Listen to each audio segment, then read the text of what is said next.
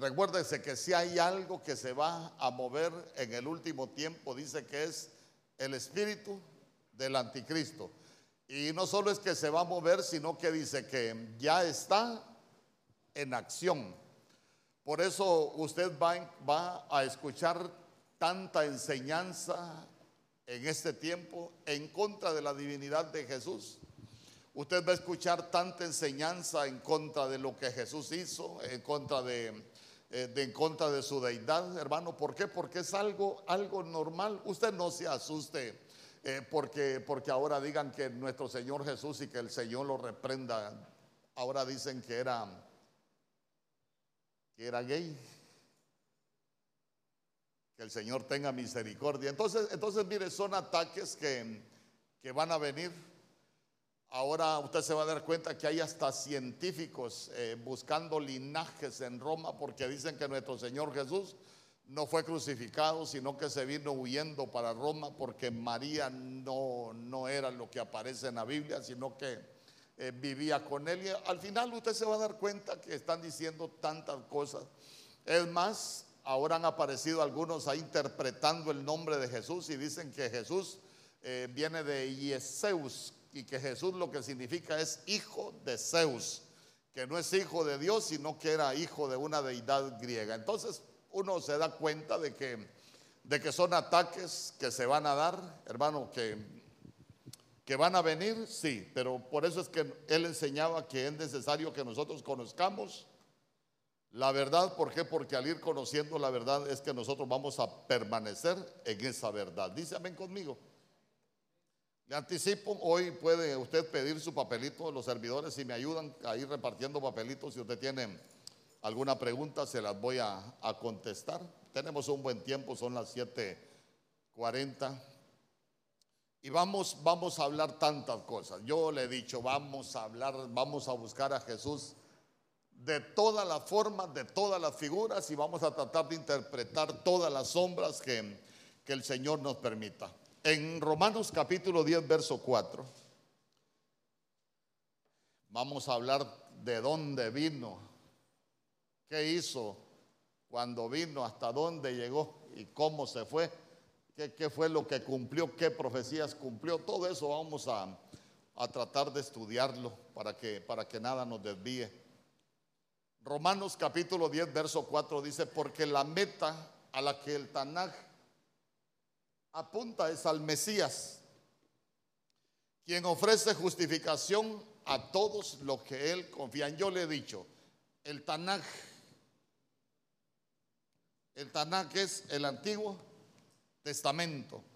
Entonces, mire, dice que todo lo que el Tanaj apunta es al Mesías. Entonces, todo, todo, entonces si nosotros lo vemos, quiere decir que todo el Antiguo Testamento habla de nuestro Señor Jesús. Se recuerda que ya le expliqué de la escalera que, vio Jacob, cómo se cumplió esa profecía en Juan capítulo 1, verso 51 con nuestro Señor Jesús.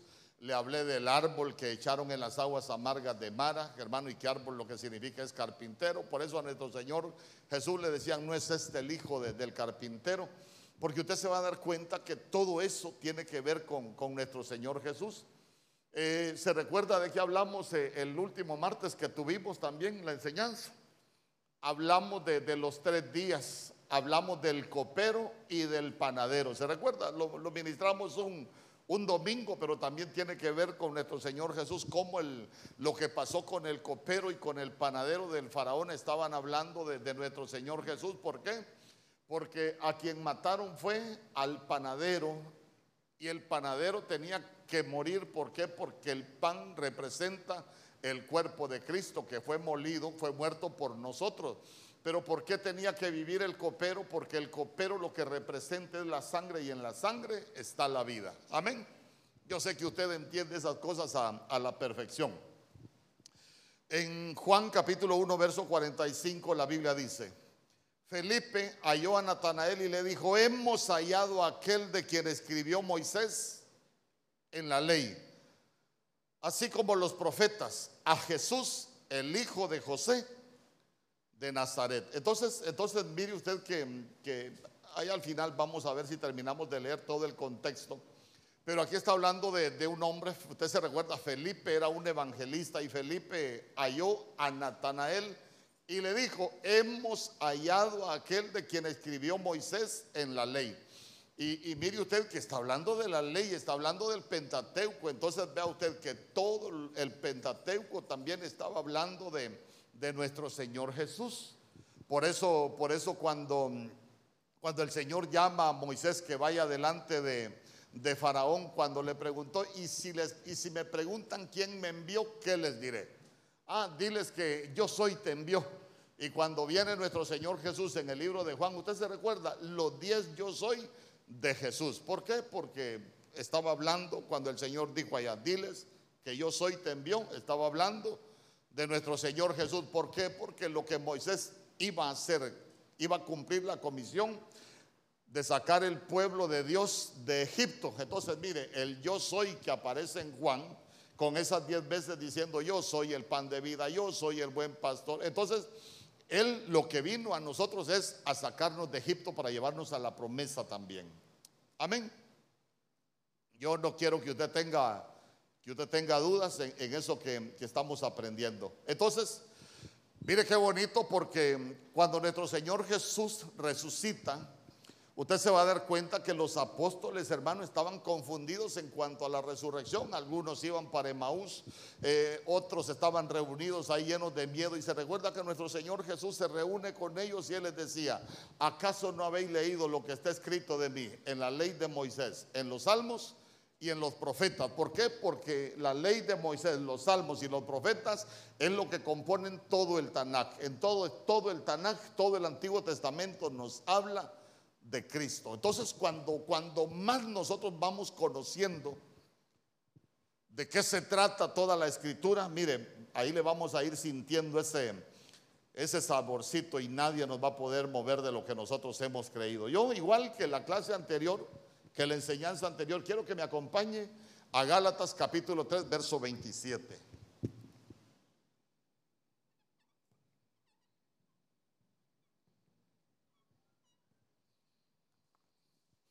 Gálatas capítulo 3, verso 27. Porque todos los que habéis sido bautizados en Cristo, ¿qué dice después? De Cristo estáis revestidos. Entonces, entonces mire usted, si nosotros hemos sido bautizados en Cristo, dice que nosotros estamos revestidos. Revestidos. ¿Y qué es estar revestido? Que, a nosotros nos pusieron otro vestido, nos pusieron otra cobertura. ¿Se recuerda usted que, que la Biblia dice que el amor cubrirá multitud? Porque el amor, el amor es un revestimiento, hermano. El amor es un, es un revestimiento. Pero, pero quiero que note que los que todos los que hemos sido bautizados en Cristo dice que de Cristo nosotros hemos sido revestidos. Entonces eh, le, voy a, le voy a ir poniendo algunos ejemplos, Antiguo Testamento, Nuevo Testamento, para que usted vaya, vaya, vaya conmigo. ¿Por qué? Porque vamos a, comenzar a hablar de los revestidos.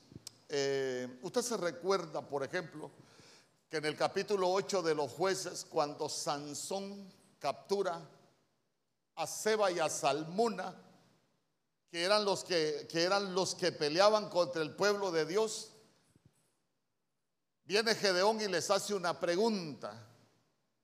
¿Cómo eran los hombres que mataron? ¿Qué apariencia tenían? Y se recuerda que le contestaron Seba y Salmuna tenían apariencia de rey como tú. Creo que es jueces 8.18 y 8.19, ahí lo puede leer. Entonces, entonces mire que le preguntan qué apariencia tenían. Ah, tenían apariencia como de rey. ¿Y por qué tenían apariencia como de rey? Porque estaban revestidos, hermano, con, con esos vestidos, valga la redundancia, de rey. Cuando, cuando nosotros lo vamos viendo espiritualmente, nosotros hemos sido revestidos. Y sabe que a veces no es como, como nosotros nos vemos, sino como nos ven en el cielo. Porque imagínese usted, imagínese usted, cuando el pródigo vuelve a la casa, yo le digo, el pródigo no volvió desnudo, pero el pródigo anduvo viviendo perdidamente, el pródigo anduvo desparramando la herencia y cuando vuelve se recuerda lo que dijo el padre que estaba en la casa, pronto traigan el mejor vestido y vístanlo entonces, entonces mire usted que el pródigo, por la manera en que estuvo viviendo, había perdido el revestimiento. Amén. Por eso le digo, si queda algo ahí que yo no, logro explicarle o se me va por algo, usted mejor pregunte. Para que, porque mire, es que si nosotros conocemos la comisión de Cristo Jesús y de qué es lo que trata la Escritura, nadie nos va a poder desviar, nadie nos va a poder apartar de lo que nosotros hemos creído. Dísame conmigo.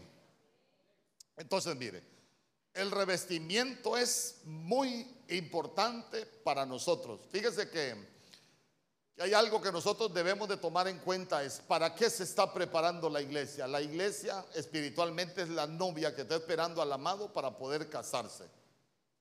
Entonces, entonces ¿qué pasa? Si hay algo que, que, las costumbres enseñan es que cuando se celebraba una boda en todo lo que era el Antiguo, el Antiguo Testamento, usted se va a dar cuenta que al invitado le entregaban la invitación y le entregaban el traje. Entonces quiere decir que a nosotros como iglesia, a nosotros nos entregaron una invitación, por eso la Biblia dice que los dones y el llamamiento, esa palabra llamamiento es invitación, los dones y la invitación son irrevocable. Ah, pero ¿cuál es el problema? Que nosotros podemos tener la invitación, pero si perdemos el traje, vamos a tener problema. ¿Y qué es lo que nos despoja del traje? El pecado, se lo acabo de enseñar con el pródigo. Eh, vivió perdidamente afuera, hermano, y cuando van, miren, este viene, viene sin revestimiento rápido traigan el mejor vestido. Mire, y léanlo bien con el pródigo, es lo primero que hicieron, volver a revestirlo. Por eso, por eso qué bonito es, es volver a la casa del Padre. ¿Por qué? Porque ahí nos devuelven los, el vestido. En Mateo capítulo 2, capítulo 22, verso 11.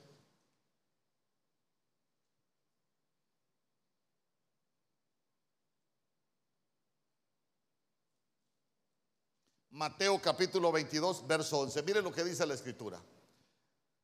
Y entró el rey para ver a los convidados. Está hablando de, está hablando de, un hombre, un rey que preparó una fiesta de bodas para el hijo.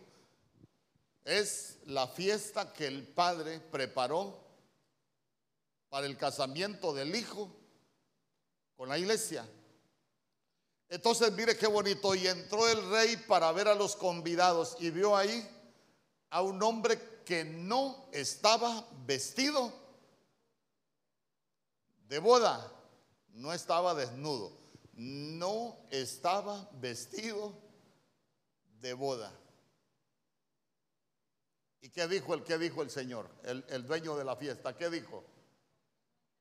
Este que perdió el traje, o sea que si, si no estaba vestido de boda fue porque había perdido el revestimiento. Entonces dijo, a este me lo van a sacar y me lo van a echar a las tinieblas de afuera, donde es el lloro y el crujir de dientes, porque, porque vean ustedes que había perdido su revestimiento. Yo quiero que, yo quiero que usted vaya ahí conmigo, porque eh, dice, perdón, dice, léase un poquito, revise ahí donde dice, los que invitaron no eran dignos. Hay un verso que dice que todos los invitados no eran dignos.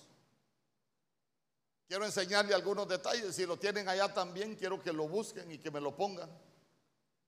Alguien que lo tenga, porque dice que los que estaban invitados no eran dignos. Ajá, Mateo 22, 8. Mire lo que dice.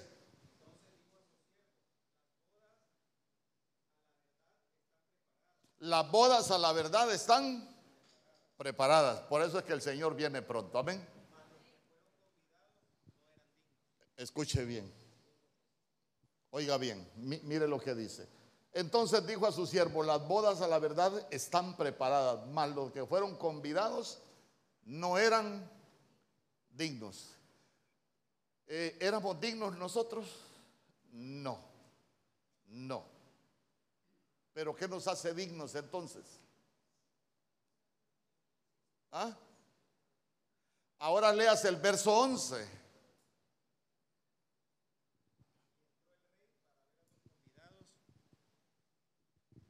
Y entró el rey para ver a los convidados y vio ahí a un hombre. Que, y saliendo los siervos por los caminos, juntaron a todos los que hallaron, juntamente malos y buenos, y las bodas fueron llenas de convidados. Entonces, mire, ¿de qué se llenó la boda? De buenos y malos. Algunos de nosotros éramos buenos, así buena onda, buena gente, pero otros éramos unos bandidos, éramos malos. Entonces yo le pregunto, ¿qué nos volvió dignos de estar ahí en las bodas? El revestimiento, hermano. Yo le quiero preguntar, usted no comete errores. ¿Quién no comete errores aquí? Es que si alguien dice, pastor, yo no cometo errores, mejor venga, predíquenos y yo lo escucho. Pastor, mire, yo todos los días camino como en las nubes. En la mañana me entrevisto con Daniel, en la tarde con Miguel. Ahí en, al caer la noche platico con el Padre. Como a las 12, sí, pastor, tengo un encuentro con luz, ¿verdad? Dios reprenda al diablo. Quiero, quiero, quiero que usted note algo. Los que fueron invitados a las bodas no eran dignos. Nosotros éramos los invitados, no éramos dignos. Nos hicieron dignos. Después fueron a convidar para que se llenara el salón. llamaron a los buenos y a los malos. Ahí estaban los malos también. Pero ¿por qué tuvieron el derecho los malos? ¿Por qué tienen el derecho los malos de estar ahí? en las bodas y no los echan afuera. Porque tienen el revestimiento, tienen el vestido. Perdió. Hay que cuidar el vestido que nos pusieron.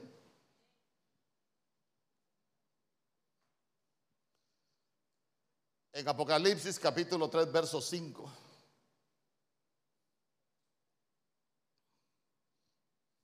dice la escritura. Estamos hablando de la iglesia de Sardis y dice la, Biblia, el que venciere será vestido de vestiduras blancas y no borraré su nombre del libro de la vida y confesaré su nombre delante de mi Padre y delante de sus ángeles. Entonces, entonces mire qué tremendo. Cuando el Señor está hablando con la iglesia de Sardis, lo primero que le dice es, yo conozco yo te conozco. Y sabes qué, yo conozco tus obras. Tienes nombre de que vives y estás muerto. Pero sabe, pero sabe qué me llamó la atención a mí, porque a la iglesia de Sardis lo que el Señor le dice es arrepiéntete. Diga conmigo, arrepiéntete. Entonces, entonces mire qué bonito, porque la Biblia dice que nosotros necesitamos dar frutos dignos de qué? dignos de arrepentimiento. Entonces mire usted que el arrepentimiento es lo que nos lleva a nosotros a ser vencedores. Hermano, hay cosas que nos cuestan cambiar, pero mire, el arrepentimiento como que es esa llave que uno, uno necesita, necesita tener ahí delante del Señor para ir venciendo aquello que, que nos, cuesta, que nos cuesta vencer. Y y ahí uno, uno se da cuenta que, nosotros vamos, vamos y vamos avanzando. El arrepentimiento es el que, esos frutos dignos del arrepentimiento es lo que nos van volviendo dignos y es lo que nos va volviendo vencedores. Hermano, porque sin arrepentimiento, perdóneme, si es que la Biblia dice arrepentidos y convertidos. Hechos capítulo 3, verso qué? 19. Arrepentidos y convertidos para que vuestros pecados sean borrados y vengan de delante del Señor tiempos de refrigerio. Entonces ahí, ahí es donde van a venir los tiempos de fiesta, los tiempos de, de refrigerio. Pero mire, tiene que haber el arrepentimiento. ¿Por qué? Porque el arrepentimiento genuino es el que nos lleva a la conversión. Entonces, como ya le hablé de ese revestimiento, acá, démonos siete.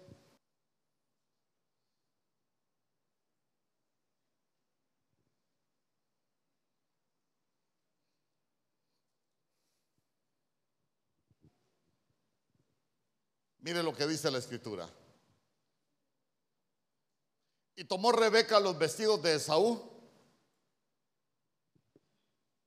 Y vaya tomando nota. Esaú es el mayor. Jacob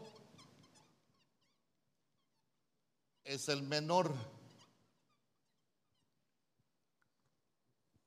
Y tomó Rebeca los vestidos de Esaú, su hijo mayor, pero mire qué vestidos, los preciosos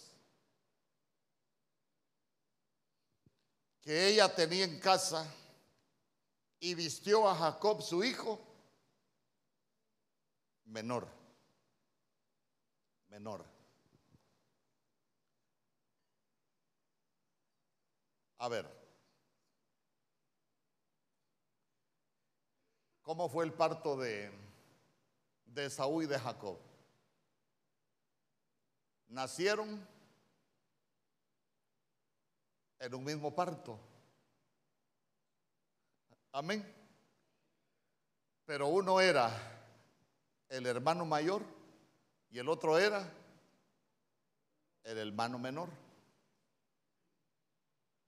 Si usted lo ve, si Esaú hubiese nacido de un solo parto, hubiera sido unigénito. Pero él se convirtió en primogénito, porque tuvo otro hermano. Entonces, entonces ahí es donde nosotros vemos que Cristo vino como el unigénito del Padre.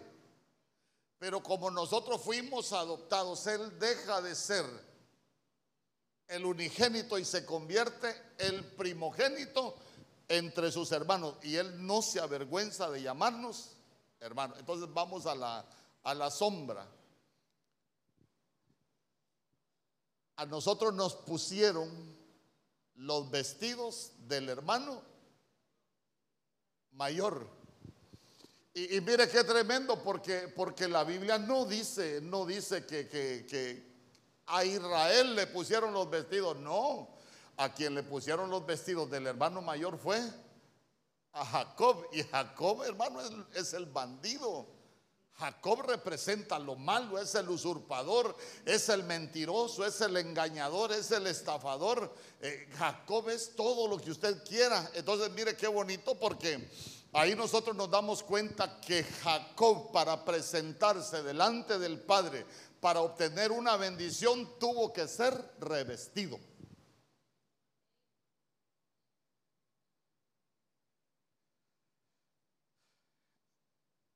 Verso 16.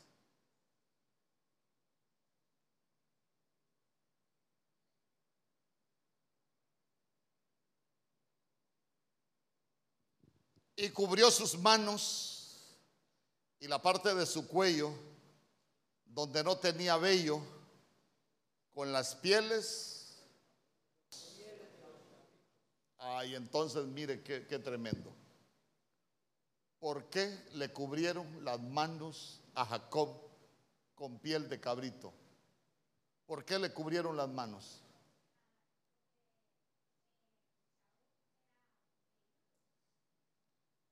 Sí.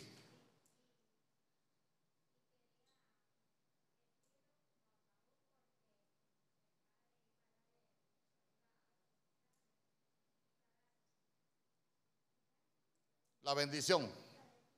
La Barak. Bueno, está bien. ¿Qué representan las manos? Las obras. Las obras de Jacob eran malas. Y para presentarse delante del Padre necesitaban ser cubiertas. Es que mire, nosotros con nuestras obras no tendríamos ni derecho de, presentarnos delante del Padre. Pero quien por amor pagó por todo lo malo que nosotros éramos, las obras, y, no solo nos cubrió, sino que las borró las malas obras nuestras, fue el hermano mayor. Amén. Por eso es que por ese nombre con estas con las obras de este no puede ir delante del Padre, eh, hay que cubrírselas.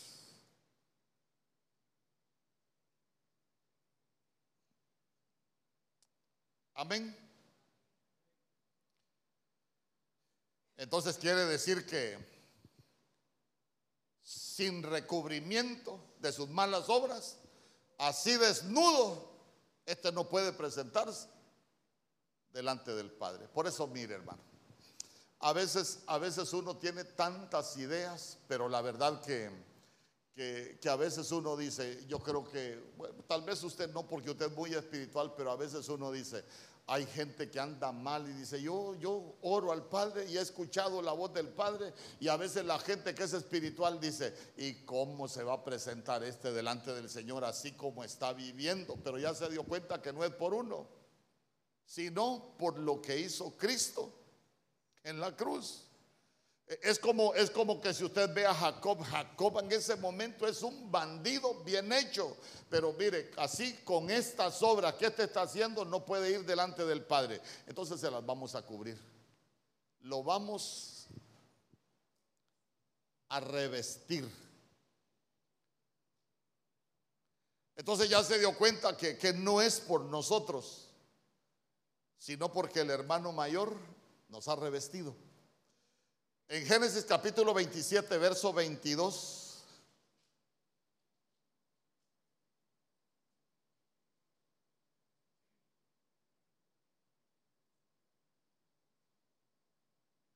Y se acercó Jacob a su padre Isaac, quien le palpó y dijo, la voz es la voz de Jacob pero las manos, las manos de Esaú. Entonces vamos.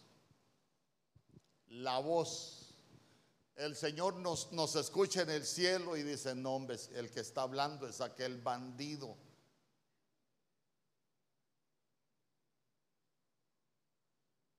Pero vamos a ver por qué ese bandido está delante de mi presencia. Ah, porque le pusieron los vestidos del hermano mayor. Mire pues, usted ha leído el libro de Zacarías, me imagino, allá por los capítulos 3 y 4, ¿no? Usted se recuerda que, que, en el libro de Zacarías se empieza a narrar una escena donde está un tribunal, está el Señor, está el acusador y está Yeshua, el tizón arrebatado del incendio, y hay, hay uno que lo están culpando. Pero el acusado es defendido. Entonces, entonces, entonces, miren, los acusados somos nosotros porque el diablo es el que se encarga de, acusarnos. Pero, pero, pero por eso es que la Biblia dice, solo hay un, solo hay un qué, un intercesor entre Dios. Aquí que se olviden de María y de los santos que tienen ahí, en, que tienen ahí en, en palos de madera en las iglesias. Esos no interceden por nadie. Solo hay un intercesor, se llama Cristo Jesús nuestro Señor. ¿Sabe qué? Mire, ahí lo que hubo, escuche bien, espiritualmente lo que hubo fue una suplantación de identidad. Una suplantación de, identidad. ¿Por qué? Porque nosotros, Jacob somos nosotros. Pero llegamos delante del Padre con las ropas del hermano mayor. Eh, Imagínese usted pidiendo por algo Padre, yo te pido, nombre, este no tiene derechos, este es mal portado, este se porta mal, este ya ni le gusta ir a la iglesia, este es un bandido, este anda haciendo un montón de cosas malas, mm, pero, pero, eh, pero, ¿sabes qué, Padre? No, pero él merecía el castigo, pero a la cárcel yo fui por él. A la cruz yo fui por él los azotes que él tenía que recibir como castigo, yo lo recibí. ¿Sabe qué? Suplantación de identidad. Él nos suplantó. Los que merecíamos el castigo éramos nosotros. Los que no merecíamos estar delante de la presencia del Señor éramos nosotros. El cimiento del hermano mayor es que nosotros podemos llegar. Dígame usted, ¿hubiese podido tener la bendición Jacob de otra manera si no le ponen los vestidos del hermano mayor? No. Por eso es que mire acá qué bonito que se acercó Jacob a su padre Isaac, quien le palpó y dijo, la voz es la voz de Jacob, pero las manos son las manos de Saúl. ¿Y por qué dijo que eran las manos de Saúl? Porque se las habían revestido. Amén. Entonces mire, nosotros somos más que vencedores. Ay, hermanos, y a veces nosotros no podemos vencer ni nuestro mal carácter. Pero ¿por qué somos más que vencedores? Porque el que nos suplantó en la cruz, Él sí venció. Venció la muerte, venció los principados, venció los enemigos. Y sabe qué, como Él nos suplantó, por eso es que nosotros somos más que vencedores. ¿Sabe qué es ser más que vencedor? Yo me recuerdo que un, amigo, Dios lo haya perdonado y lo tenga en gloria, él decía, ¿sabe qué es ser más que vencedor?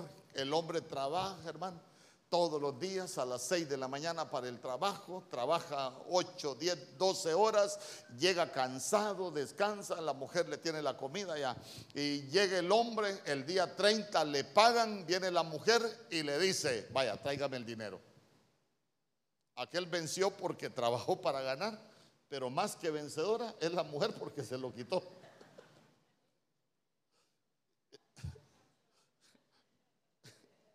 ¿Ah?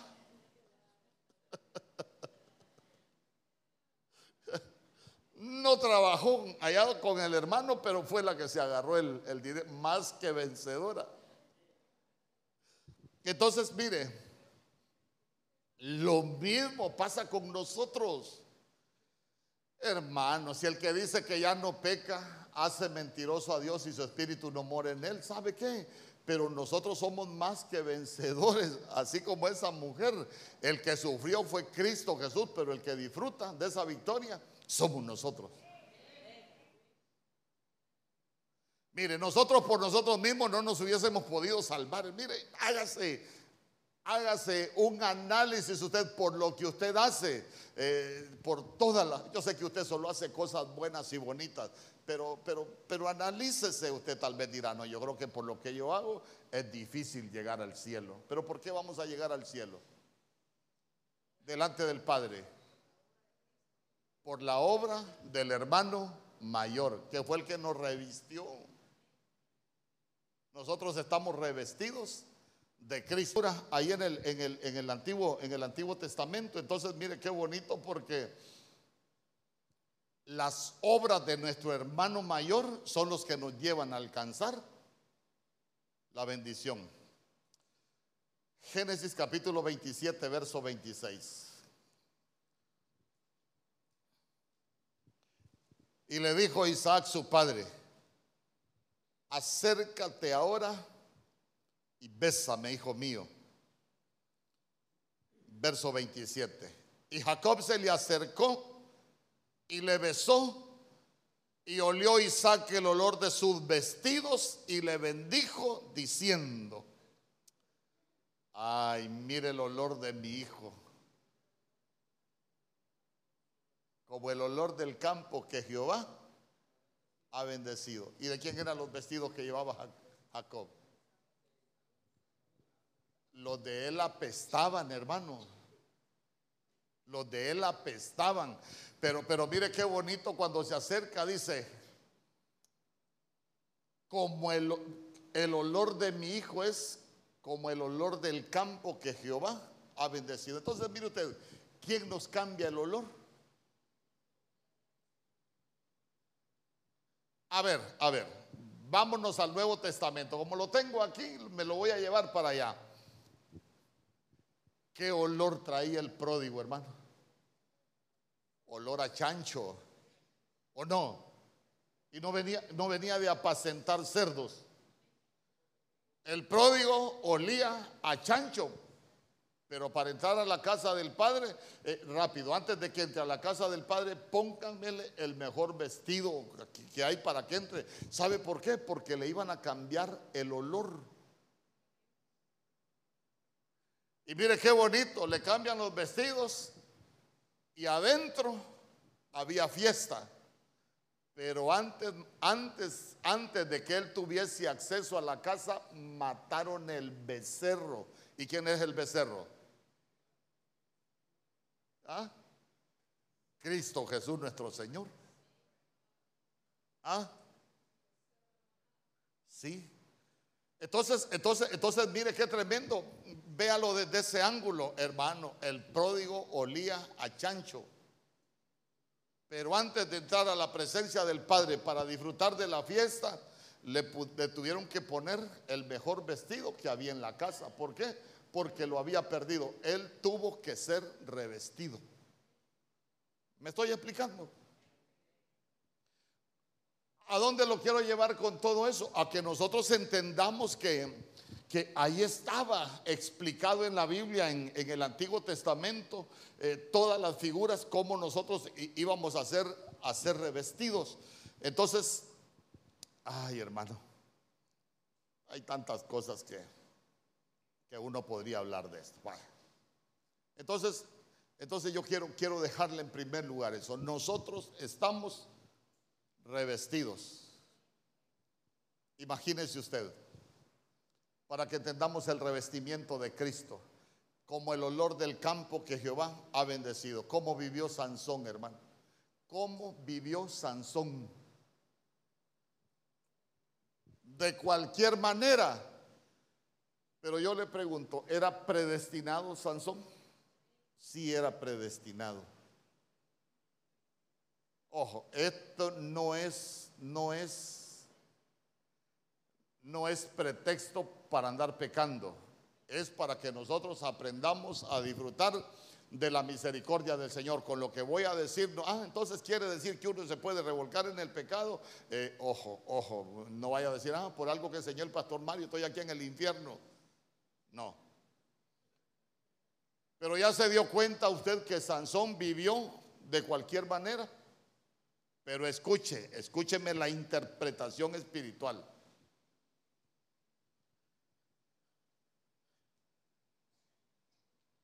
Cuando él está en el templo, que lo tenían de payaso, los enemigos, la Biblia dice que a Sansón ya le había comenzado a crecer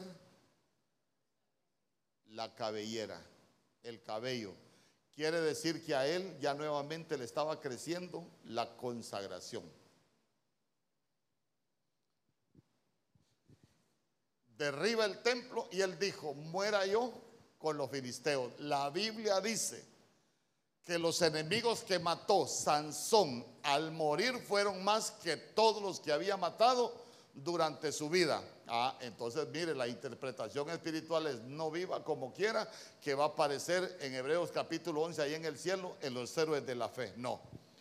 Cuando nosotros tomamos la decisión de morir, nosotros vamos a estar matando a nuestros enemigos. Eh, por ejemplo, por ejemplo, eh, si a uno se le viene un deseo de andar en la, en la calle buscando mujeres, por ejemplo, si uno dice, no, yo tengo que matar este deseo, cuando nosotros matamos ese deseo y lo vencemos, nosotros estamos matando al enemigo. Ay, pastores, que viera que tengo unas ganas de echarme un trago que usted no tiene idea. Pero si nosotros matamos, si nosotros matamos ese deseo, vencemos ese deseo, ese va a ser un, enemigo que nosotros vamos a estar destruyendo. Amén. Si no es que, ah, entonces hay que vivir pecando y al final vamos a llegar al cielo. Por eso le digo, no, no vaya a aparecer en el infierno y echándome la culpa. Por eso se lo explico. Entonces, entonces mire qué bonito, ¿por qué? Porque él tenía, él, él estaba revestido. Y al final, al final uno se da cuenta todo lo que pasa con él, pero también necesitamos entender espiritualmente lo que sucedió. Bien, Apocalipsis capítulo 19, verso 7.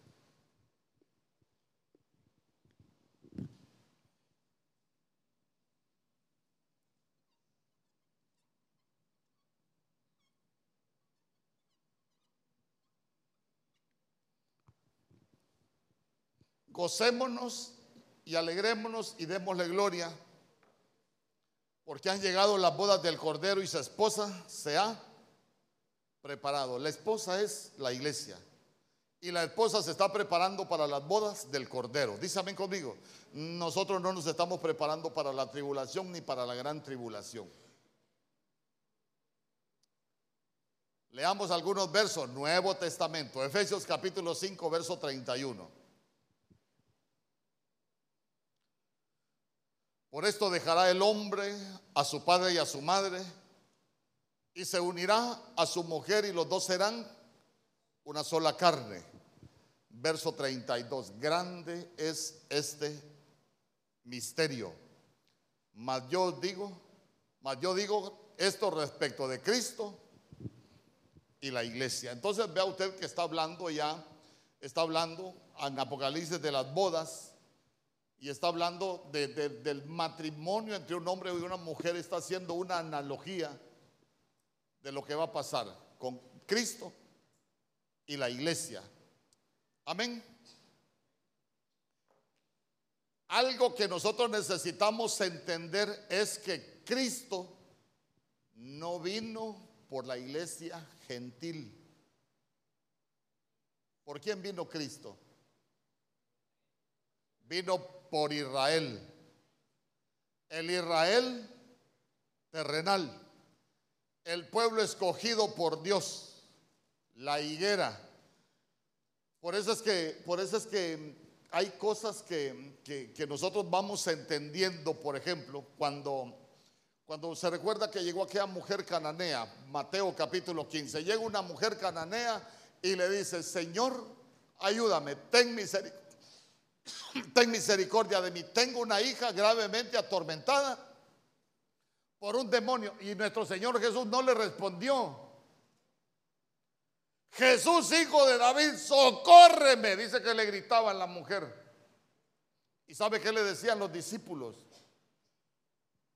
Corre esta vieja, mucho molesta con sus gritos. ¿Sabe qué dice una versión? Señor, corre esta mujer que por eso he venido, sino de Israel. Ay, hermano. ¿Y sabe qué le dijo después? Y no está bien dar el pan de los hijos. No, ahí no dice perrillos, dice perros. No está bien dar el pan de los hijos a los perros, le dijo. Y la mujer le dijo, ah, sí, pero aún los perros podemos comer de las migajas que caen debajo de las mesas de los hijos. Grande es tu fe, le dijo. Entonces, ¿a dónde lo quiero llevar? Él vino a las ovejas perdidas. Vino a las ovejas. Vaya tomando nota, que ya necesito más marcadores. Ya conmigo, vino por las ovejas del pueblo de Israel. ¿Sabe qué? El pueblo gentil era un pueblo menospreciado. ¿Acaso no se recuerda usted todo lo que hacía el apóstol Pablo? Eran perseguidores de, gentiles. Hermano, era, era, era algo difícil. Mire lo que dice Mateo capítulo 10, verso 5.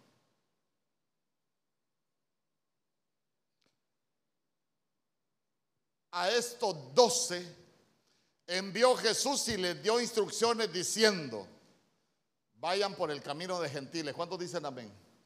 No, no diga amén. Lea ahí lo que dice. ¿Saben qué? Por los caminos de... Están mandando a sus discípulos.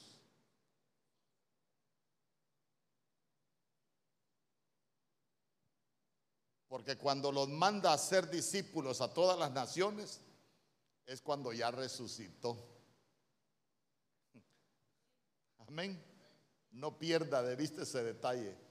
Pero Él vino a las ovejas perdidas. por camino de gentiles, no vayáis.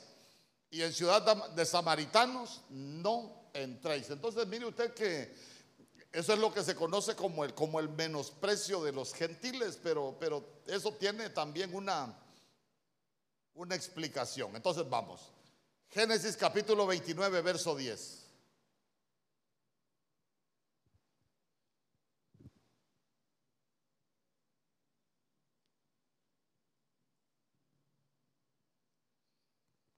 Mire lo que dice. Y sucedió cuando Jacob vio a Raquel, hija de Labán, hermano de su madre, y las ovejas de Labán, el hermano de su madre. Se acercó Jacob y removió la piedra de la boca del pozo y abrevó el rebaño de Labán, hermano de su madre. Y Jacob besó a Raquel y alzó su voz y lloró. Ah, entonces mire usted. Aquí aparece oveja. Aquí ya tenemos otra figura donde cambia el papel de Jacob. Mire qué bonita es la Biblia. ¿Por qué? Porque Jacob la ve y se enamora de Raquel, que lo que significa es oveja. Entonces, como usted ya sabe, ya sabe todo lo que enseña la Biblia, ¿qué hizo Jacob para casarse con Raquel? ¿Ah? Empezó a trabajar por ella, trabajó siete años por ella. Mire, empezó a trabajar, empezó a trabajar, empezó a trabajar. ¿Y, qué pasó? ¿Qué pasó en la noche de bodas? ¿Ah? No le dieron a Raquel, en la boda no le dieron a Raquel, le dieron, le dieron a Lea. Lea la Biblia usted también. Leamos algunos versos, pues vaya.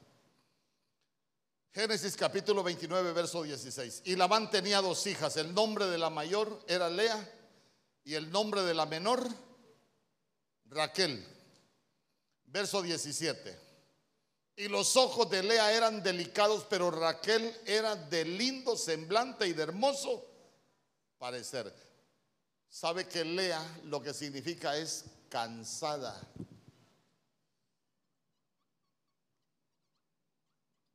Ahí va a ir entendiendo usted aquí, igual como lo entendí yo, algunos pasajes de la Biblia.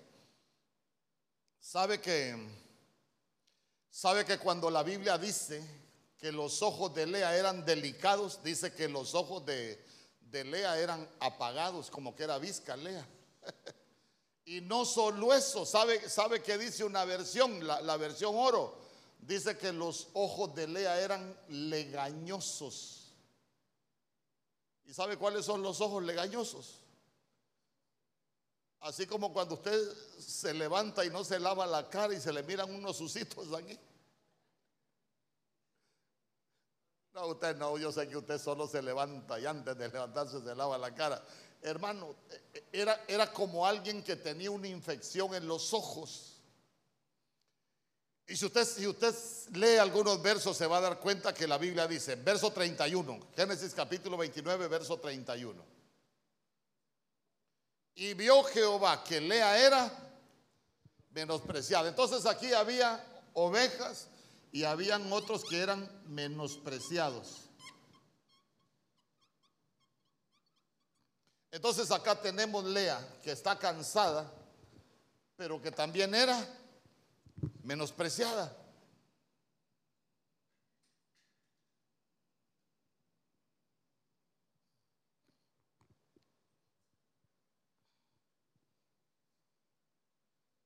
Y Raquel,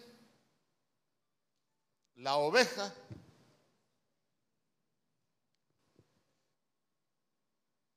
verso 18, Génesis 29, 18. Y Jacob amó a Raquel y dijo, yo te serviré siete años por Raquel, tu hija menor. Entonces, ¿qué pasa? Trabaja siete años, pero no le dan a Raquel, sino que le dieron a Lea, le dieron a la menospreciada. Entonces, mire, a lo suyo vino y los suyos no le reconocieron, pero los que éramos menospreciados, que le reconocimos y le aceptamos como Señor y Salvador, nosotros somos los que llegamos a ser Lea, la primera que se va a casar con el Señor. Lea, la menospreciada, por haber creído, se convirtió en la novia del Cordero, la que dice Gálatas, el Israel espiritual, no el Israel terrenal. Porque el Israel, aquí tenemos a, al Israel terrenal, el bonito, hermano. usted, usted se ha fijado que toda la gente habla maravillas de Israel. Pero Israel no se va a casar, no, se va, no va a participar en las bodas del Cordero. Israel va a participar en el día de la ira del Señor. ¿Por qué? Porque ellos están esperando a Jesús todavía. Pero nosotros lo estamos esperando para casarnos con Él. Nosotros estamos esperando que el Señor venga para poder estar con Él. Para ellos Jesús no ha venido. Es más, si usted investiga en este momento cuál es el porcentaje de gente que cree en Jesús allá en Israel, usted se va a dar cuenta que casi nadie cree en Jesús. Todo mundo solo cree en el Padre. Entonces, entonces ahí es donde, aquí es donde entra lo estéril de Raquel. ¿Sabe por qué? Porque conocían la profecía, pero no lo reconocieron. Se sabían la profecía de Miqueas capítulo 5 verso 2. ¿Usted se recuerda cuál es la profecía de Miqueas capítulo 5 verso 2? Cuando dice Belén Efrata, el rey vendrá a ti montado en un pollino de asna Hermano, por eso cuando usted se da cuenta que nuestro Señor Jesús entra en el pollino a Jerusalén, eh, que gritaban, Osana, Osana, bendito el que viene en el nombre del Señor, pero lo crucificaron, no dieron frutos. Aunque conocían la profecía, eran estériles.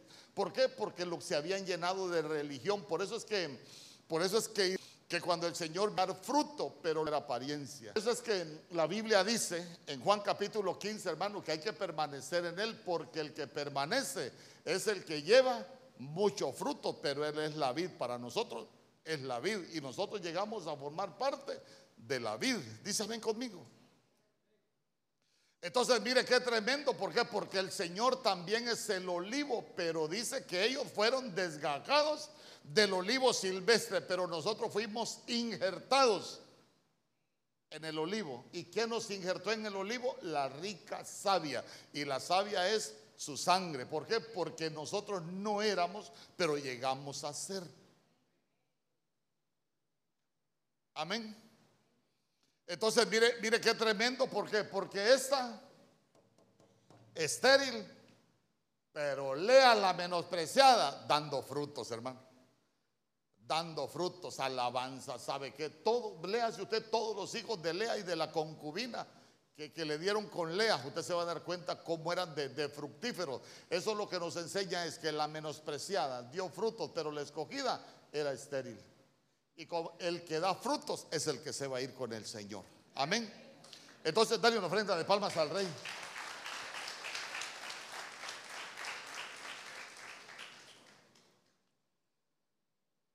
Entonces, ay hermano, voy a, voy a cerrar ya porque no sé si tienen alguna pregunta. Quiero contestar las preguntas si tienen. Ya casi tenemos una hora. Hoy volvamos a Juan capítulo 1, verso 45.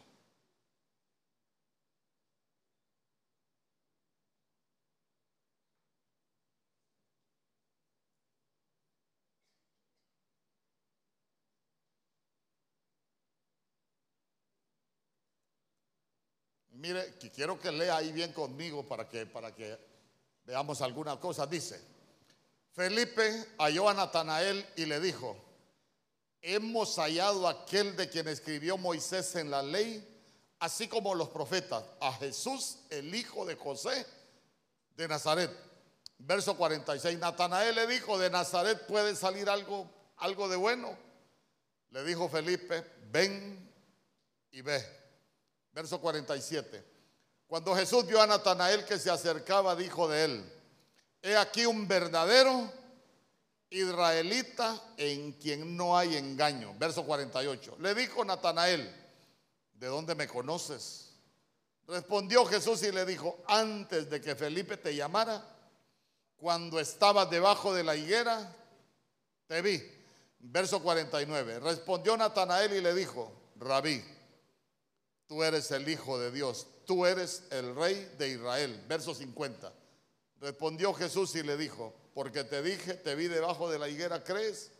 Cosas mayores que estas verás. Póngase a pensar usted, ¿dónde estaba Natanael?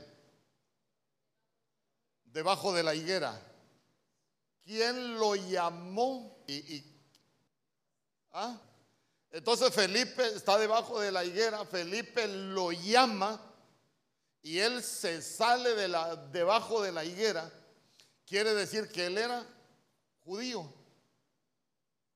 Pero se sale debajo de la higuera y dijo, no hombre, si este es, este es, Jesús, el Hijo de Dios.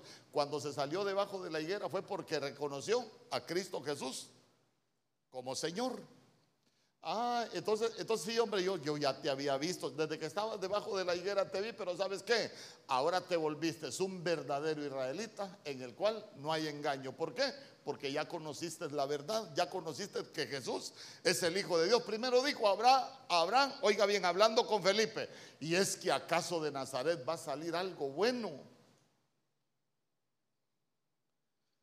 Pero tuvo que salirse de debajo de la higuera para volverse un verdadero israelita en el cual no hay engaño. Se convirtió a Jesús.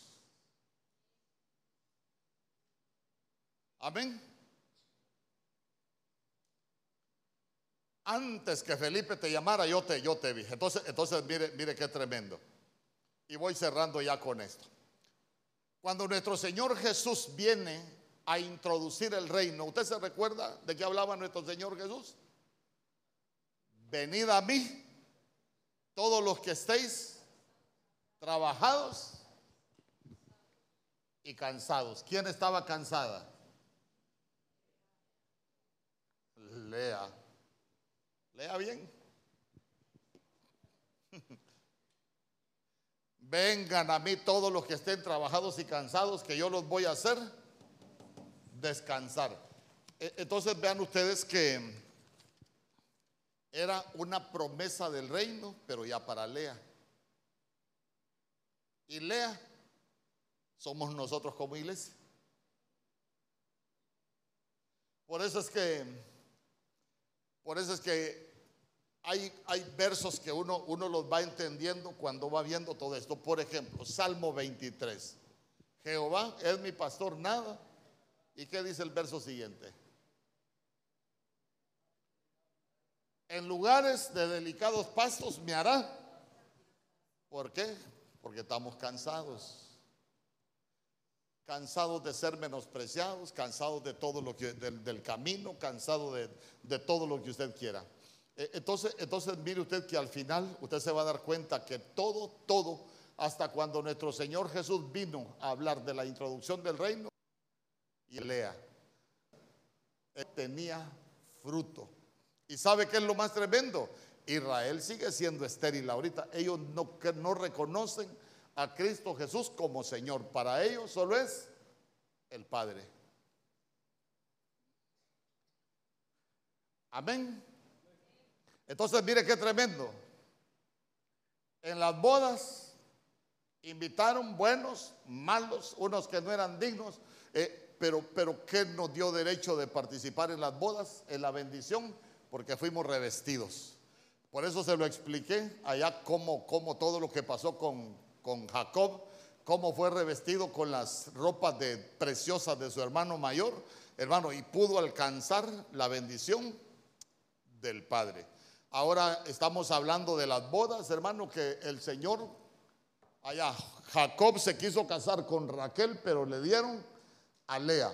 Como cuando el Señor vino a las ovejas perdidas del pueblo de Israel, pero como aquellos no lo reconocieron, sino que lo mataron, entonces, entonces después entramos nosotros los menospreciados para llegar a ser la iglesia que se va a casar con Jesús. Amén. ¿Me expliqué? Vaya.